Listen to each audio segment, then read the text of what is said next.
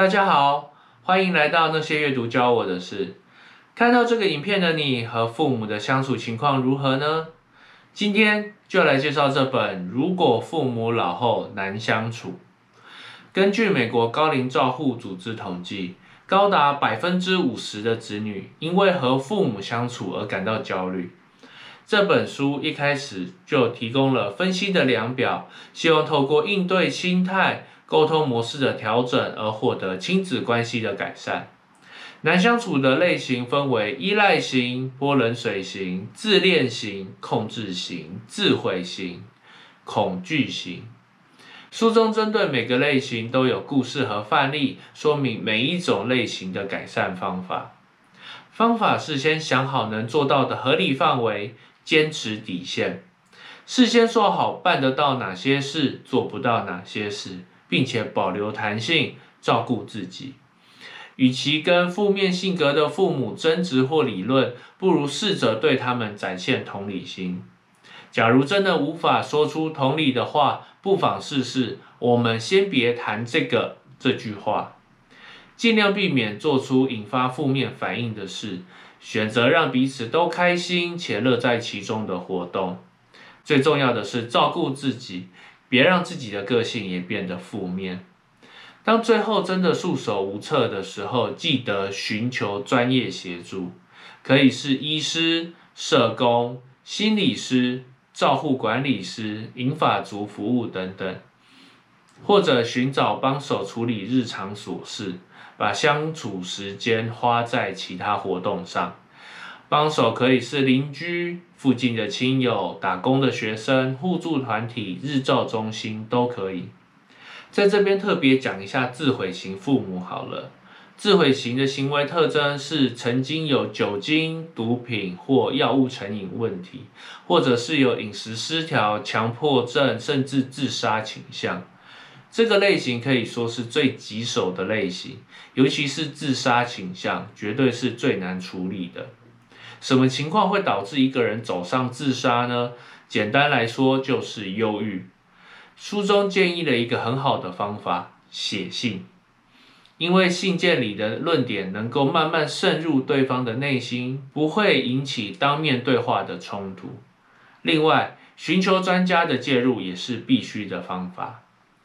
特别的是，还有一个章节是面对失落、哀痛和悼念的议题。晚年生活如何面对种种失落，显得格外重要。失去伴侣，失去隐私，失去独立，失去熟悉的环境，失去工作，失去身体功能如视力、听力、外貌、驾驶能力、记忆力等等，应该以乐观正向的态度去面对失落，对生活保持乐观。引导父母找到情绪的出口，适时的陪伴和倾听，或者让他们参加有意义的活动和计划。这本书以满分五分来评分的话，阅读的难易度两分。书中有许多的范例，相当容易理解。执行的难易度三分，从理解父母开始吧。喜好程度四分。这本书让我明白，子女拥有比父母更大的调整空间。书店里老年照护的书很多，但深入探讨父母麻烦行为的书很少。问题人格的治疗书籍也很多，但旁人该如何协助的书也很少。尽管大多数情况下，父母相处是终身习性的问题，但是将问题行为归因于背后的原因，绝对有助于改善相处模式。甚至说明白父母的行为有背景因素，这个理解才重要。努力做出调整，总是有改善补救的机会。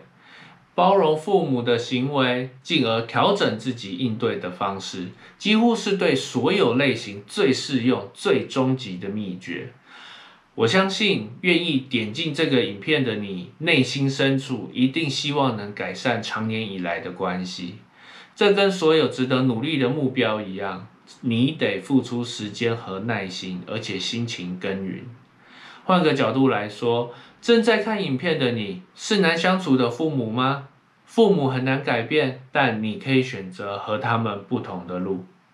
我希望那些与父母相处感到焦虑的子女都可以看这本书。在现代医学的发展下，三代同堂甚至四代同堂都不是稀奇的事。但是如何与年纪渐长的父母相处，却没有人教。好吧，既然没有人教，那就来分享相关的书籍吧。人都需要依附与独立，与父母划清界限，有的时候会让自己有内疚感，但那是迈向独立不可或缺的过程。最后，我想用爱因斯坦说过的话结尾：什么叫疯子？就是重复做同样的事情，还期待出不同的结果。Insanity, doing the same thing over and over again and expecting different results。这集到这边也该告一段落。那些阅读教我的事，我们下次见，拜拜。